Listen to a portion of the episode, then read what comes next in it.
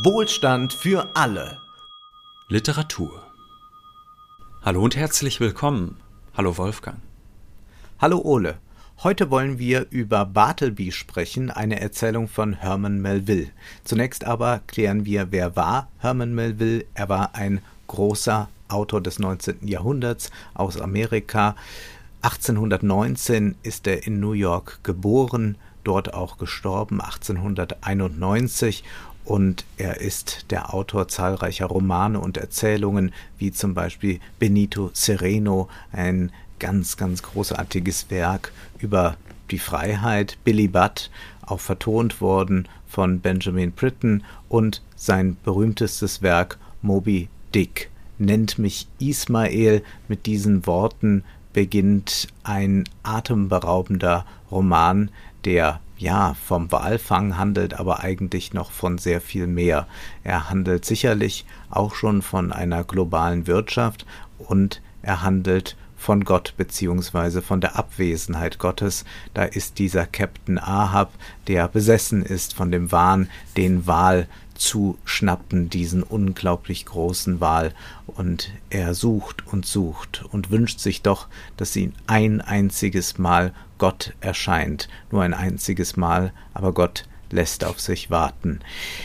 Ganz so pathetisch wird es hier in der Erzählung, die wir heute besprechen, nicht, sondern das ist eher eine Erzählung, die eine tragikomische Note hat. Bartleby, der Schreiber, ist eine Erzählung, die 1853 zum ersten Mal veröffentlicht wurde und sich bis heute größter Beliebtheit erfreut.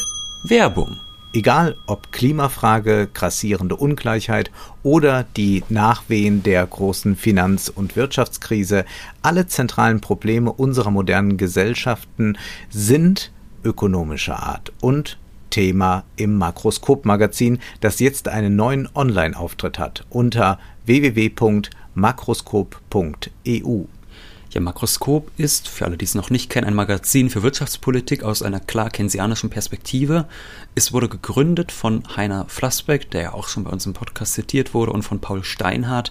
Und erklärt wird vieles, das alles andere als selbstverständlich ist. Zum Beispiel, warum Exportweltmeister keineswegs ein rühmlicher Titel ist und warum der Puls Europas so schwach schlägt. Ole, erzähl uns doch erst einmal, wer ist dieser Bartleby? Was macht er denn da an der Wall Street? Nun, beginnen tut die Geschichte nicht bei Bartleby, beginnen tut die Geschichte beim namenlosen Ich-Erzähler. Der namenlose Ich-Erzähler, der erzählt Bartleby, der Schreiber, und du hast es eben schon angesprochen, der Untertitel lautet Eine Geschichte aus der Wall Street. Vielleicht haben sich schon manche gefragt, wo denn der ökonomische Bezug ist. Nun, da ist er, dieser Ich-Erzähler, der ist nämlich Anwalt und er ist ein Anwalt, der wenig Wert auf große Öffentlichkeit legt. Er möchte nicht berühmt werden durch Heldentaten, sondern er möchte einfach Geld verdienen. Das sagt er ganz pragmatisch gleich zu Beginn der Erzählung. Ich bin einer jener ehrgeizlosen Rechtsanwälte, der niemals das Wort an Geschworene richtet oder auf irgendeine Weise den Beifall der Öffentlichkeit auf sich zieht, sondern ich mache mhm. in der kühlen Stille einer behaglichen Zufluchtsstätte recht einträglich Geschäfte mit den Wertpapieren und Pfandbriefen und Besitzurkunden reicher Leute und er beschreibt dann auch, dass seine ursprüngliche Tätigkeit die eines Notars für Grundbesitzübertragungen ist. Er forscht nach Eigentumsurkunden und er verfasst schwer verständliche Dokumente aller Art, sagt er. Also ja, Sollen wir erstmal da bleiben bei diesem Erzähler, denn der scheint doch sehr interessant erstmal als literarische Figur zu sein. Ja, wir können gerne direkt dort bleiben. Also mich erinnert das ja, wenn wir jetzt äh, das, diese, diese Selbstbeschreibung sehen, die ja wahnsinnig undramatisch ist, die wahnsinnig ehrlich ist. Er versucht sich hier nicht in ein großes Licht zu rücken. Das ist ja etwas. Ein bisschen kokett ist er vielleicht, das kann man sagen. Ja, er, er bringt das mit einer gewissen Selbstironie zum Ausdruck, aber ja. er versucht nicht den großen Anwalt zu markieren, der vor Gericht die Welt rettet, sondern er sagt ganz klar, ich bin für Dokumente verantwortlich und verdiene damit eine Menge Geld. Und das äh, ist ja so ein Schlag Jurist, den gibt es bis heute. Ich sag mal so, wenn jemand sagt, ich bin Baurechtsanwalt, da sagt ja keiner, wow, spannend, erzähl mir bitte mehr darüber. Aber trotzdem ist das tatsächlich ein Beruf, mit dem man heute unglaublich viel Geld verdienen kann. Und vielleicht auch spannende Fälle hat. Es kommt ja drauf an was äh, da ja. gerade gemacht wird. Ich glaube, wir haben es ja hier eher mit so einem Firmenanwalt zu tun. Mhm. Also ein Firmenanwalt würde man heute sagen, der dafür sorgt, dass irgendwo Steuern zum Beispiel gespart werden können. Das ist ja was, was Katharina Pistor sehr, sehr gut beschrieben hat. Du hast ja mit ihr gesprochen in ihrem Buch Der Code des Kapitals, wie eigentlich heute Vermögen entsteht, beziehungsweise wie man dafür sorgt, dass es sich vergrößert. Und das heißt, man muss das Recht entsprechend kodieren und man braucht Anwälte, die solche Konstrukte erkennen, entwerfen, weiterdenken, Lücken ausmachen für die Vermögenden. Und so etwas tut dieser Ich-Erzähler offenbar und er hat da seine Assistenten, aber die Arbeit ist dann so groß, dass er dann bald jemand Neues braucht. Aber mich erinnerte das zugleich auch an das, was David Graeber als Bullshit-Jobs beschreibt, denn er zählt da Bullshit-Jobber auf und da fallen auch Firmenanwälte drunter. Ja, äh, ich musste auch an Bullshit-Jobs denken. Ich habe das mir hier natürlich auch schon parat gelegt ähm, ah. vor der Aufnahme. Und ich glaube, dass es ganz gut ist, vielleicht mal zu erklären, was so ein Bullshit-Job ist, bevor äh, wir jetzt hier groß in die Tiefe gehen. Äh, Gräber beschreibt Bullshit-Jobs als, Zitat, eine Form der bezahlten Anstellung, die so vollkommen sinnlos, unnötig oder gefährlich ist, dass selbst derjenige, der sie ausführt, ihre Existenz nicht rechtfertigen kann, obwohl er sich im Rahmen der Beschäftigungsbedingungen verpflichtet fühlt, so zu tun, als sei dies nicht der Fall. Das heißt, es ist eine Arbeit, die eigentlich gar nicht nutzbringend ist gesellschaftlich, die aber dennoch ausgeführt wird, ganz äh, stark zu unterscheiden von Scheißjobs. Also Gräber unterscheidet zwischen Bullshit-Jobs und Scheißjobs. Scheißjobs bedeutet, das sind Arbeiten, die sind schlecht entlohnt, die sind schlecht angesehen, aber die sind gesellschaftlich dringend notwendig. Wohingegen, Systemrelevant würden wir genau, jetzt ja. pandemiebedingt sagen. Und da hat sich ja bei der Bezahlung auch noch nicht viel verbessert, aber die braucht man dringend, die will man dann eher nicht machen. Und das Entscheidende ist ja noch bei diesen Bullshit-Jobs, dass man dort in so einem Konstrukt drin ist, dass man auch gar nicht so gern darüber redet. Also ja. weil es so langweilig ist, darüber zu sprechen. Er schildert ja ganz am Anfang dieses Buches, wie er auf einer Barbecue-Party ist und wenn er dann äh, gesagt hat, er ist Wissenschaftler, beschäftigt sich mit Autor oder Musiker oder was auch immer, äh, dann kann man immer noch ein bisschen reden, aber äh, eigentlich sind diese Leute, äh, die diese äh, Bullshit-Jobs ausüben, immer so ein bisschen naja, pikiert, dass sie jetzt auch nicht erzählen können, was sie da eigentlich so machen. Also sie müssten dann genau so eigentlich antworten, wie dieser kokette Ich-Erzähler. Ja, und dieser Ich-Erzähler, du hast es eben gesagt, der sucht sich dann noch eine vierte Stelle. Er hat schon drei Menschen, die bei ihm arbeiten, die für ihn Kopien anfertigen, also wirklich handschriftliche Kopien von bedeutsamen Gerichtsdokumenten, aber auch einen, der ist eigentlich nur damit beschäftigt, Backwaren für die anderen zu bringen. Und jetzt sucht er eine vierte Kraft und da stellt sich dann Bartleby vor als Kopist. Er soll auch Dokumente kopieren. Und das geht eigentlich relativ gut los. Er wirkt so etwas verschroben, etwas eigenartig, etwas bleich, aber er ist ein junger Mann, der seine Arbeit gewissenhaft und gut durchführt. Und eines Tages sagt dann der Chef ihm, hier ist ein Dokument, wir überprüfen das jetzt mal zusammen, ob das richtig kopiert worden ist. Ich lese es vor, du guckst in der Kopie, ob alles richtig da steht. Und dann sagt Bartleby den berühmten Satz, I would prefer not to ich möchte lieber nicht auf Deutsch, aber ich glaube, dieses I would prefer not to, das ist äh, eigentlich fast gar nicht übersetzbar in dieser, ähm, mhm. so, so prägnant wie das ist. Und dass dieses to, das deutet ja auch eine Richtung an, dass er niemals etwas Bestimmtes tun will. Eigentlich sagt er die ganze Zeit nur, was er nicht tun will, aber er sagt nie, was er tun will. Und da beginnt eigentlich diese Geschichte dann äh, einen ganz absurden äh, Turn zu nehmen, wenn man so möchte, dass Bartleby die Arbeit verweigert, immer mehr und mehr und immer mehr auch dem Leben entsagt und sein Chef ihn dann aber eben nicht hochkant rausschmeißt, sondern ihn die ganze Zeit behält. Ja, er weiß nämlich gar nicht, wie er darauf reagieren soll. Und das liegt in der Formulierung I would prefer not to, meint ja nicht einfach äh, Hals Maul oder ich ziehe mich jetzt zu allem raus, ich gehe, ich kündige, sondern es ist eine sehr vornehme Formulierung. I would prefer not to. Man kann sich schon vorstellen, wie die Queen es sagt, ja. äh, um äh, jetzt zu sagen, nein, ich werde jetzt für diese Arbeit hier gerade nicht zur Verfügung stehen. Und das beginnt dann mit kleinen Sächelchen, die er nicht machen will, und dann wird es immer größer und dann wird diese Verweigerung, die eigentlich keine Verweigerung in dem Sinne ist, dass mhm. er es wirklich mal als Verweigerung ausspricht, sondern immer bei dieser Formel bleibt, I would prefer not to, wird dann so groß, dass er eigentlich nur noch anwesend ist, aber nicht mehr in irgendeiner Weise produktiv für seinen Vorgesetzten arbeitet oder für das Unternehmen dann arbeitet. Und der Ich-Erzähler kann darauf ganz, ganz schwer reagieren. Was soll man denn eigentlich da machen? Also man weiß, wenn jemand unhöflich ist und faul ist und so, dann kann man den einfach rausschmeißen oder so. Aber hier hat man irgendwie den Eindruck, man muss auch eine gewisse Fürsorge walten lassen. Fast so ein äh, christliches Verständnis von Verantwortung drückt sich dann bei dem Ich-Erzähler aus und versucht ihm dann zu helfen und auch gewisse Freiheiten zu ermöglichen. Aber er bekommt etwas nicht zurück, nämlich Dank.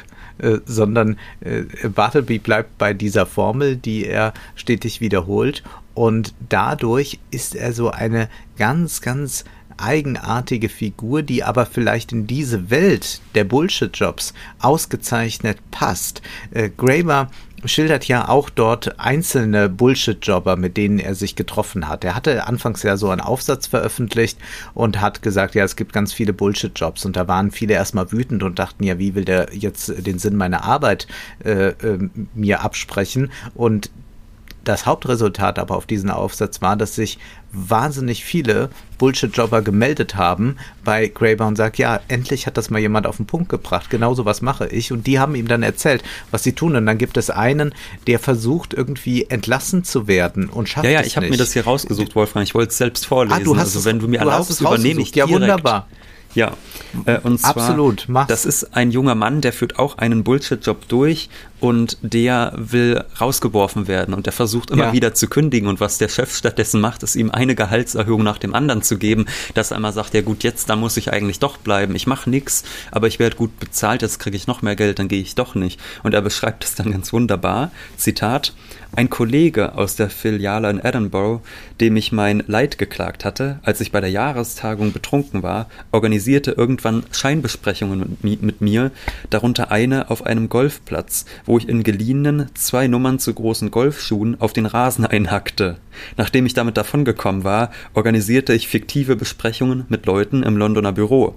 Die Firma brachte mich in einem nikotingeschwängerten Zimmer im St. Athens Hotel in Bloomsbury unter und ich traf mich mit Londoner Freunden, um nach alter Väter Sitte den ganzen Tag in den Pubs von Soho zu trinken, was sich oft zum nächtlichen Trinken in Shoreditch ausweitete. Mehr als einmal kehrte ich am folgenden Montag mit dem Arbeitshemd vom letzten Mittwoch in mein Büro zurück. Das Rasieren hatte ich schon lange aufgegeben und meine Haare sahen damals aus, als hätte ich sie einem Led Zeppelin Roadie geklaut.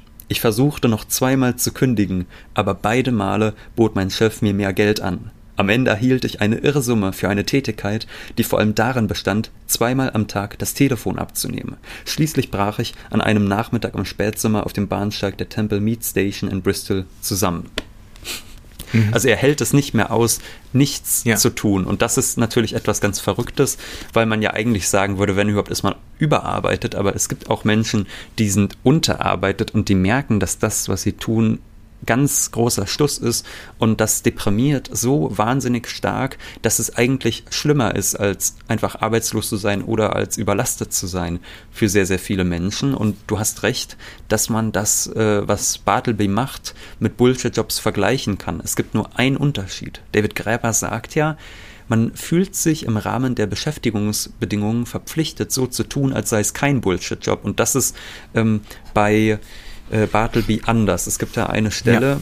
wo diese Gewissheit oder wo diese, wo, wo das offen ausgesprochen wird, da sagt er mal wieder, ähm, er möchte dem Wunsch seines Vorgesetzten nicht nachkommen. Und dann sagt der Erzähler, ist es nicht selten der Fall, dass ein Mensch, wenn ihm auf eine noch nie dagewesene und krass der Vernunft widersprechende Weise entgegengetreten wird, in seiner eigenen, simpelsten Überzeugung zu schwanken beginnt.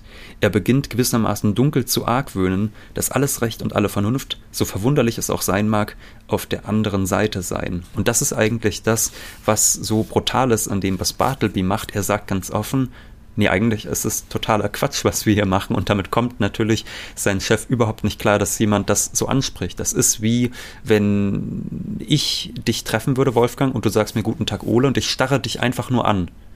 Da würdest ja. du ja auch vollkommen verrückt werden und dich fragen, was ist in ihn gefahren? Du kannst da gar nicht reagieren auf diese passiv-aggressive Reaktion.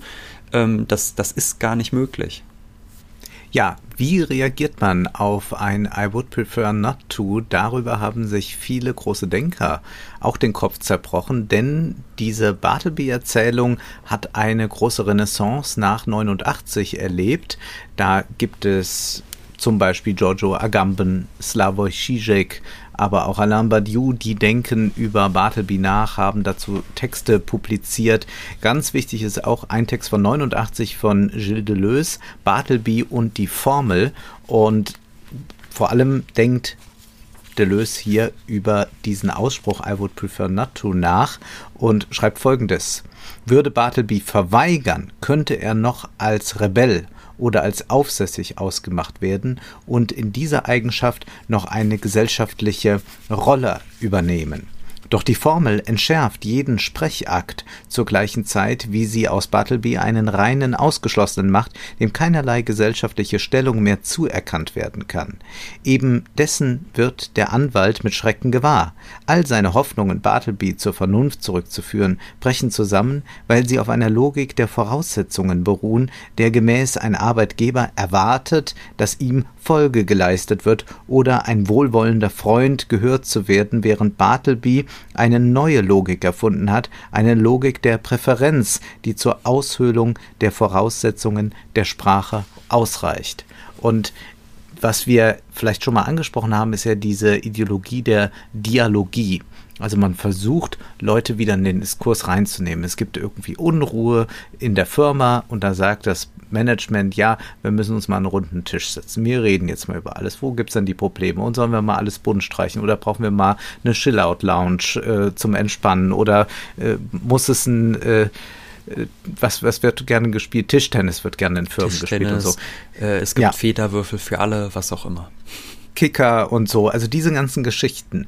Und da versucht man also das alles wieder einzubinden. Man kann es auch auf der gesamtgesellschaftlichen Ebene sehen.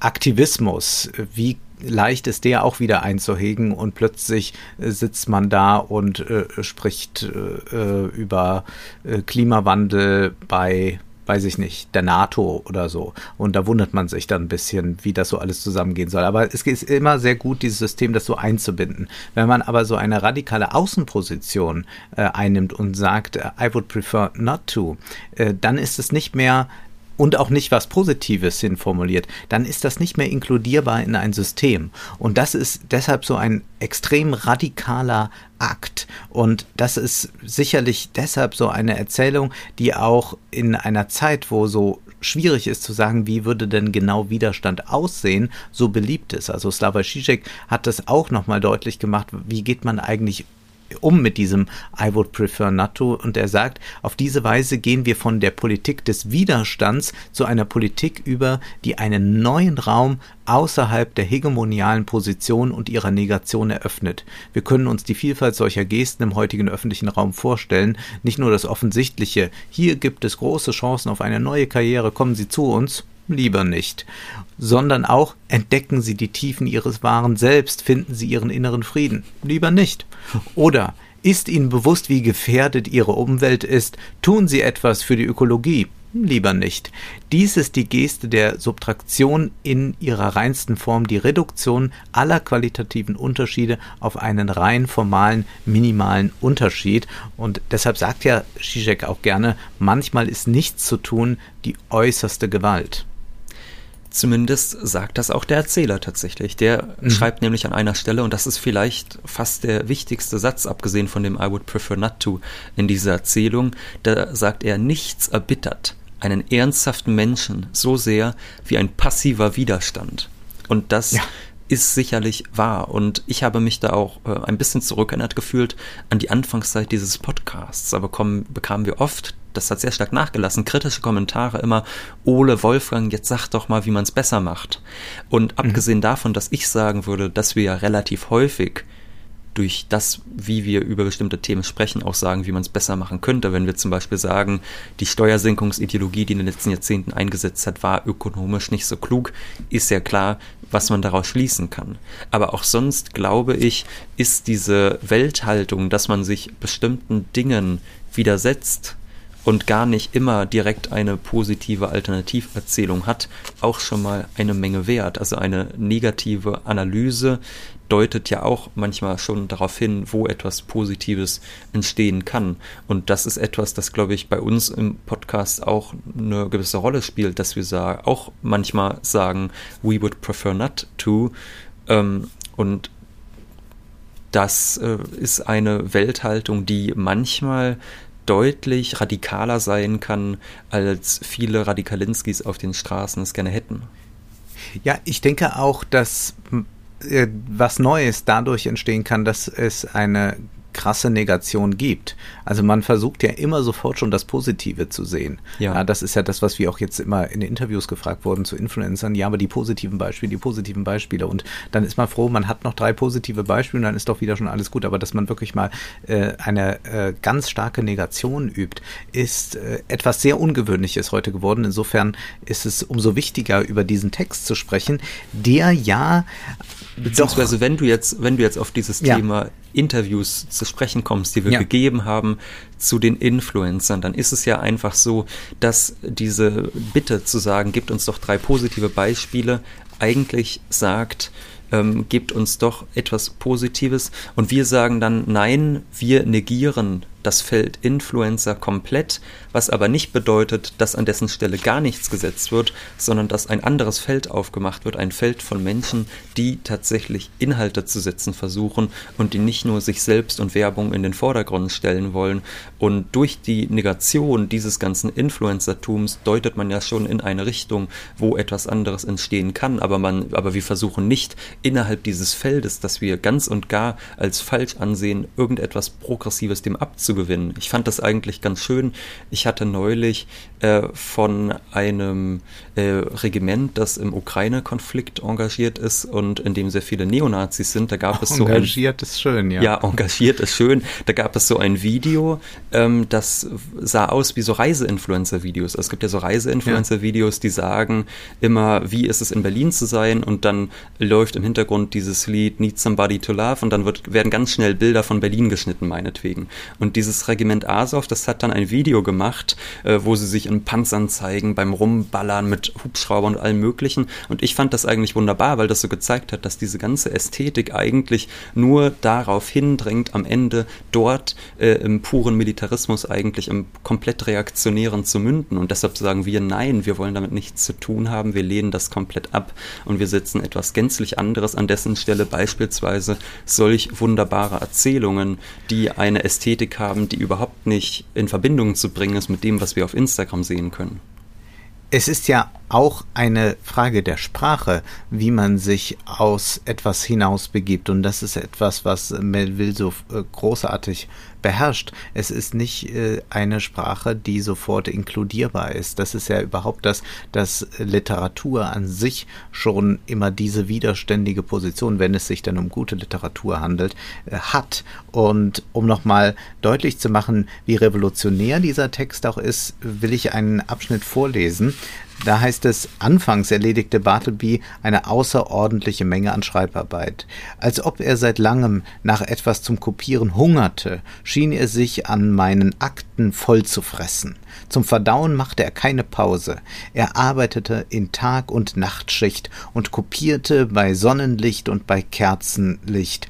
Er hätte große Freude an seinem Eifer gehabt, wäre er bei seinem Fleiß froh gestimmt gewesen. Doch er schrieb immerfort stumm, bleich, mechanisch. Also hier wird schon mal eingefordert, man soll sich auch in positiver Weise identifizieren. Also man soll nicht nur äh, das, äh, das machen, sondern man soll es gern machen. Das ist ja nun wirklich der schlimmste Autoritarismus. Und dann heißt es weiter, es gehört natürlich unbedingt zu den Aufgaben eines Schreibers, die Richtigkeit seiner Kopie Wort für Wort nachzuprüfen. Wo zwei oder mehr Schreiber in einer Kanzlei sind, helfen sie sich gegenseitig bei dieser Nachprüfung, indem der eine die Kopie vorliest und der andere das Original in der Hand hält.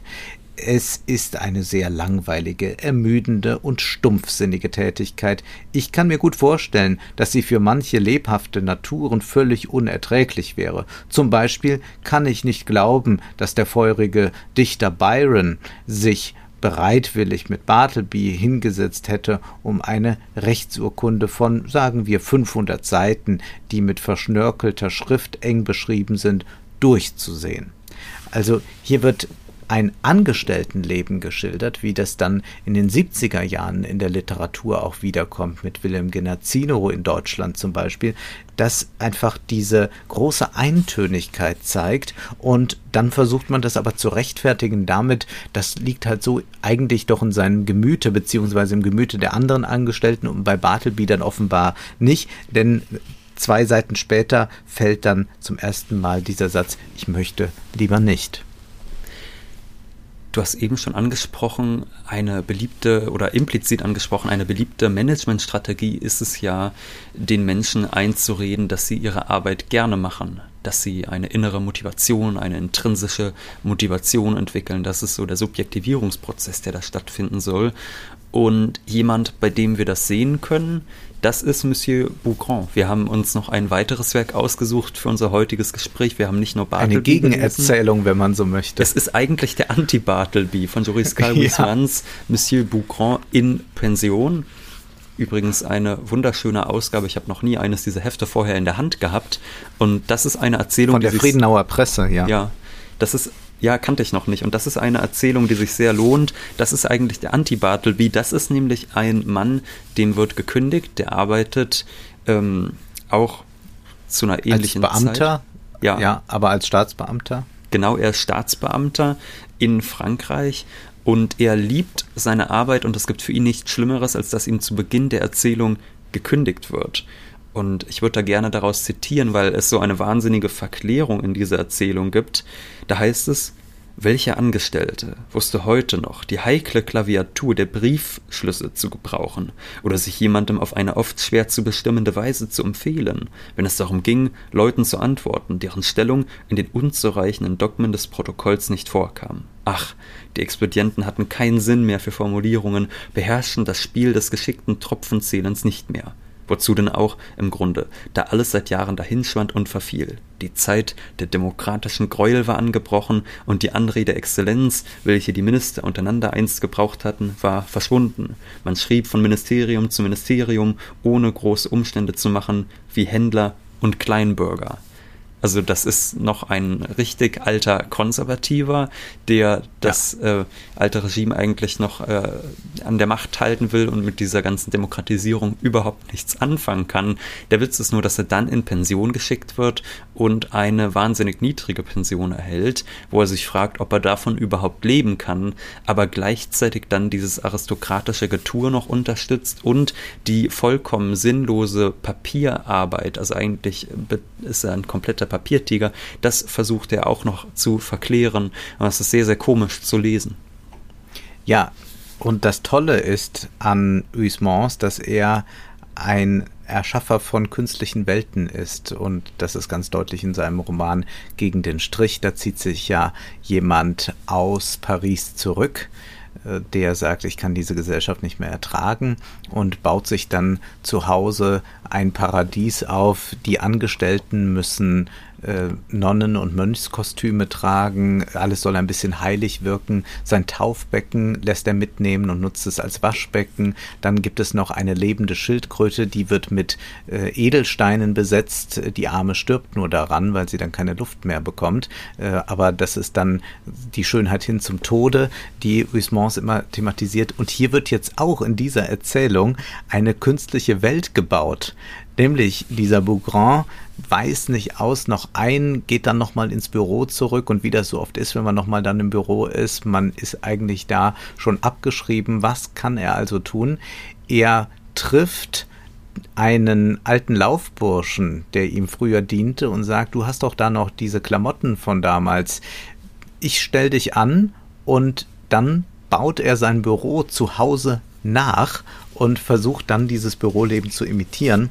Und es heißt dann bei Usmans, der Plan, der ihn wieder munter gemacht hatte, war leicht zu bewerkstelligen. Als erstes lief Monsieur Bougrand zum Tapetenhändler und kaufte einige Rollen einer scheußlichen Chicorée-milchfarbenen Tapete, mit der er die Wände seines kleinsten Zimmers bekleben ließ. Dann kaufte er einen Schreibtisch aus schwarz gestrichenem Tannenholz mit einem Aufsatz für Ablagen, einen kleinen Tisch, auf den er eine schartige Waschschüssel und ein altes Glas mit einem Stück Eibischseife stellte, einen Rohrsessel und zwei Stühle, die er halbkreisförmig anordnete. An den Wänden ließ er Fächerschränke aus hellem Holz anbringen und tat grüne Mappen mit Kupfergriffen hinein, befestigte mit einer Stecknadel einen Kalender am Kamin, dessen Spiegel er entfernen ließ und auf, den, auf dessen Sims er Karteikästen stapelte, knallte er eine Strohmatte,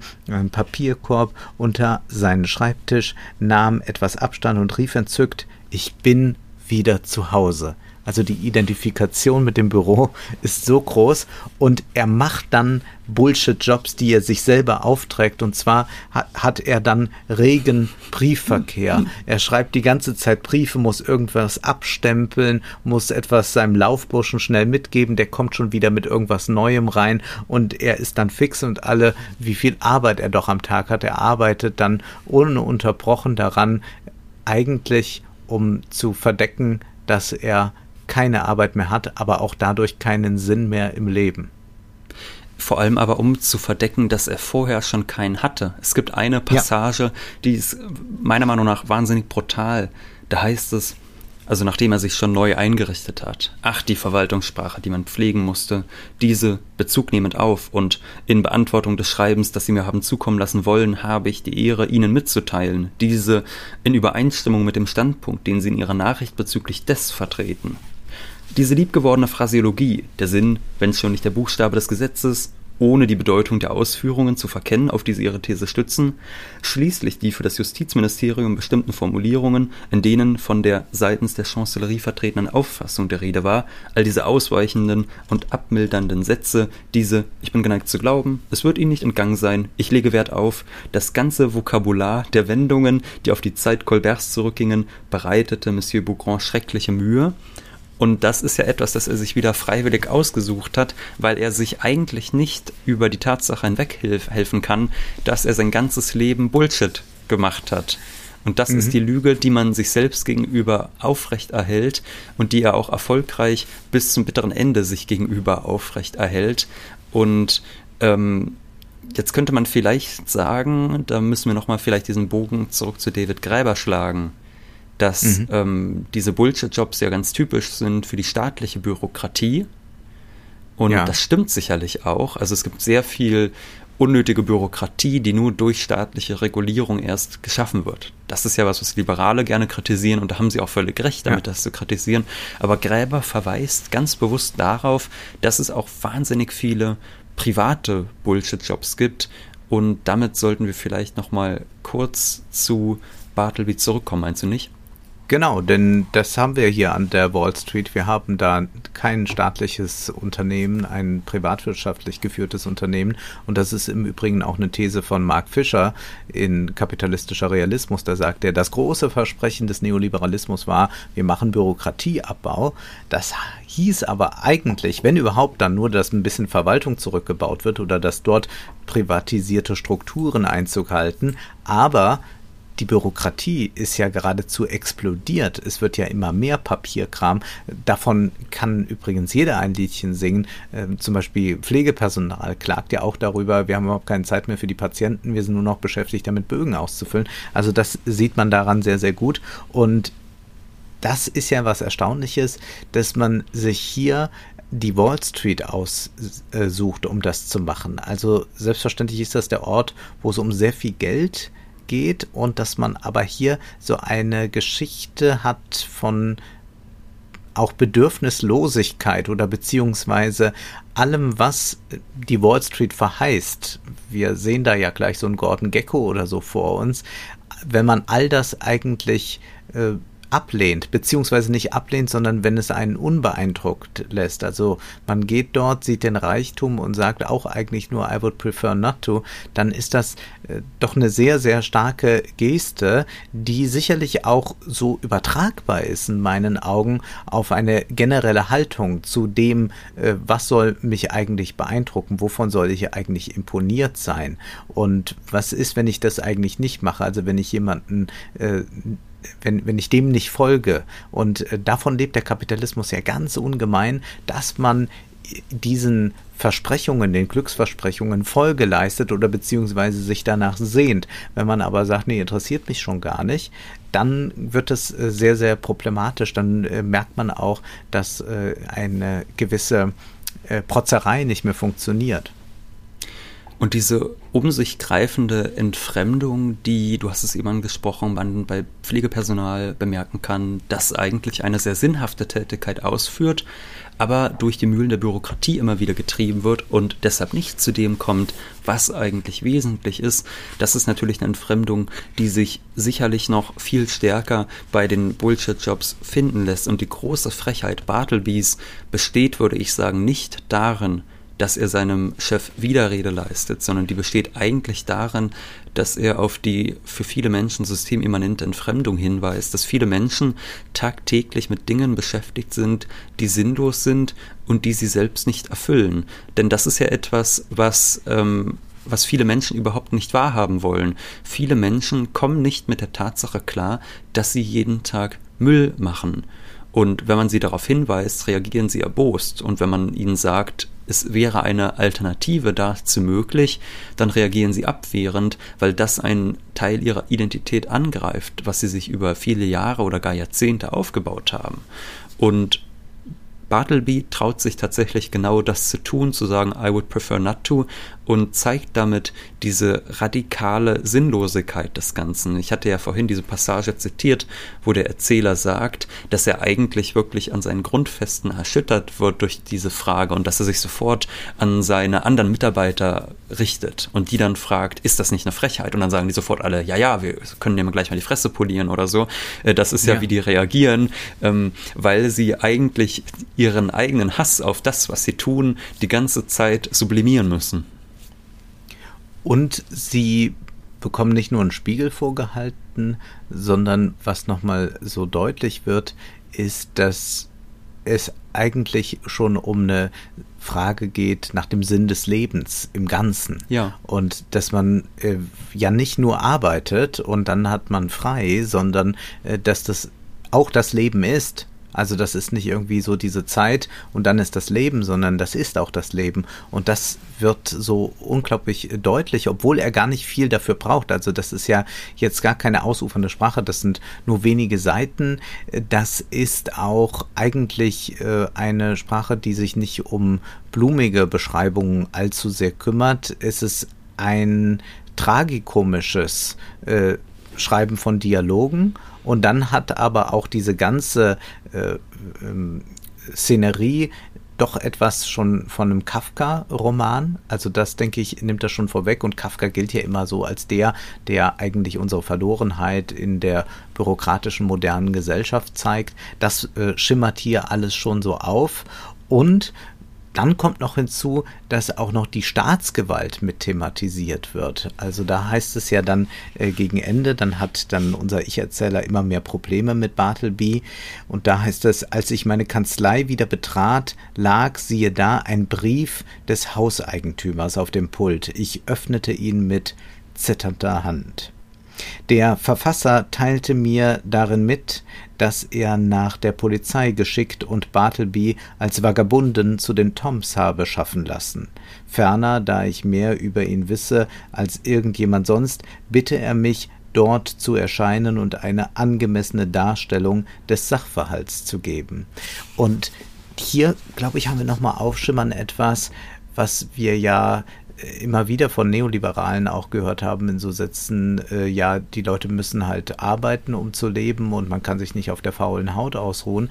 Also hier wird ähm, nicht Arbeit, nicht zu arbeiten, nicht den Anforderungen zu entsprechen des Kapitalismus oder direkt des Fortgesetzten, wird als etwas dargestellt, das man ahnden muss. Also so jemand muss eigentlich ins Gefängnis. Wer nicht arbeitet, der muss ins Gefängnis gehen. Und das ist eine sehr, sehr äh, zugespitzte, aber glaube ich sehr wahre Beschreibung dessen, was von den Bürgern im Kapitalismus verlangt wird vor allem ein wahnsinnig verkürzter Begriff von Arbeit. Du hast es eben schon angesprochen, man sagt ja nicht, man mhm. geht zur Arbeit und dann beginnt das Leben, sondern eigentlich sollte man ja in dem, was man als Arbeit tut, auch eine gewisse Sinnhaftigkeit erfahren im Idealfall. Von daher fand ich das sehr schön, dass du es eben angesprochen hast, denn der Untertitel von David Gräbers Bullshit Jobs, der lautet ja nicht ganz zufällig vom wahren Sinn der Arbeit.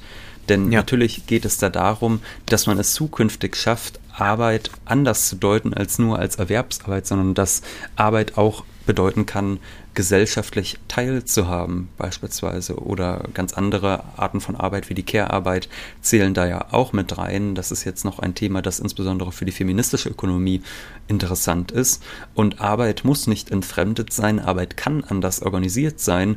Und dieser negative Arbeitsbegriff, den sehr, sehr viele in unserer Gesellschaft haben, den könnte man ablegen, wenn mehr Menschen Erfüllung finden in dem, was sie tun. Aber dazu braucht es auch eine Änderung der gesellschaftlichen Umstände sicherlich. Und das wollen viele Menschen nicht wahrhaben, denn wenn man diese Umstände angreift, dann greift man damit in den Augen vieler auch ihre Identität an, wenn sie meinetwegen lange auch einen Bullshit-Job ausgeführt haben. Und deshalb glaube ich, sollten wir äh, Bartleby sehr dankbar sein für dieses I would prefer not to, weil man hier ja merkt in unserem Gespräch schon, auf wie viele Arten und Weisen das subversiv ist und Anhaltspunkte gibt dafür, obwohl es ja nur eine Negation ist und Bartleby nie sagt, was er eigentlich will, zeigt es uns doch auf, wo wir eigentlich hinstreben müssten. Und wenn ich noch eine Anekdote anführen darf, es erinnert mich an einen Vorfall aus Koblenz dort bei der Bundeswehr. Gab es einen Angestellten oder beziehungsweise einen Beamten, der hat eines Tages eine Zeitungsannonce geschaltet, mit den Worten Ich suche Arbeit und beschrieb da in wenigen Zeilen, dass er da im Büro sitzt bei der Bundeswehr und Wäsche bügelt und sonst alles Mögliche macht, aber einfach keine Arbeit habe und er sei eigentlich ganz gut qualifiziert und könnte was Sinnvolles tun. Man solle sich doch bitte melden. Es hat natürlich einen kleinen Skandal ausgelöst dann bei der Bundeswehr. Ich weiß gar nicht, wie das dann gelöst wurde. Aber vielleicht ist das etwas, das wir noch viele Bartleby's brauchen und man ein bisschen schauen kann, wo man Bartleby sein kann. Das ist ja auch ganz schön. Oder auch vielleicht in politischen Diskussionen. Also da halte ich es auch nochmal für sehr wichtig, dass man sich nicht einspannen lässt, dass man nicht immer gleich äh, diesen guten Unternehmertypus da äh, vor sich sieht, ja, oder den verkörpern ja auch gerne Politiker, die sagen, ja, jetzt müssen wir mal über das reden und jetzt äh, kommen wir mal wieder in den Diskurs zusammen, äh, gründen wir doch einen Bürgerrat oder sowas, ja, sondern dass man sich dem einfach mal verweigert und es ist eine große Potentialität in der Negation. Und das ist für mich immer noch das Revolutionäre an dieser Erzählung, die jetzt ja knapp 170 Jahre alt ist. Und wo wir schon bei Anekdoten sind, zum Abschluss möchte ich nochmal sagen, Melville lesen, Wiesmanns lesen und aber auch David Gräbers Bullshit-Jobs lesen, denn auch David Gräber wartet mit einigen sehr, doch ich würde sagen, erkenntnisreichen Episoden auf. Zum Beispiel erzählt er die Geschichte eines spanischen Beamten, der sechs Jahre lang die Arbeit ruhen lässt, um Spinoza zu studieren. Und das fällt dann auch keinem auf. Und er zitiert dann aus der Jewish Times vom 26. Februar 2016, ein spanischer Beamter, der mindestens sechs Jahre lang Gehalt bezog, ohne zu arbeiten, nutzte spanischen Medienberichten zufolge die Zeit, um zum Experten für die Schriften des jüdischen Philosophen Baruch Spinoza zu werden. Sein Fehlen fiel erstmals 2010 auf, als Garcia einen Orden für langjährige Dienste erhalten sollte. Der stellvertretende Bürgermeister Jorge Blas Fernandez stellte Erkundungen an und fand heraus, dass man Garcia seit sechs Jahren nicht mehr in seinem Büro gesehen hatte. Vielleicht sollten wir uns daran auch ein Beispiel nehmen und uns eigentlich mal fragen, ob man nicht die Arbeit, die in unserer Gesellschaft wirklich nötig ist, neben sehr, sehr vielen bürokratischen Bullshit-Jobs nicht umverteilen könnte und ob dann nicht jeder von uns vielleicht sogar in die Position gelangen könnte, Spinoza zu lesen oder was auch immer wir persönlich als erfüllend ansehen. Aber das oder, nur noch mal als Abschluss, ja? Oder Wellbeck lesen, Ja. denn das ist das, was wir äh, in der nächsten Folge tun werden, der Literatursendung. Wir werden über den Roman Plattform von Michel Houellebecq reden. Jetzt ist aber erst einmal Jetzt Schluss hast du mir, heute. Wolfgang, jetzt hast du mir die Überleitung weggenommen. Ich wollte nämlich noch einmal darauf hinweisen, wie wichtig übrigens auch Wiesmanns für Wellbeck ist. Auch dieser Hinweis Ah. noch einmal kurz am Ende. Also wer Unterwerfung lesen sollte von Wellbeck, der wird merken, dass Wiesmanns wahnsinnig wichtig für Wellbeck ist. Aber zum nächsten Mal, du hast es schon gesagt, lesen wir erst einmal Plattform. Jetzt ist aber erst einmal Schluss für heute, denn Zeit ist Geld. Prosit.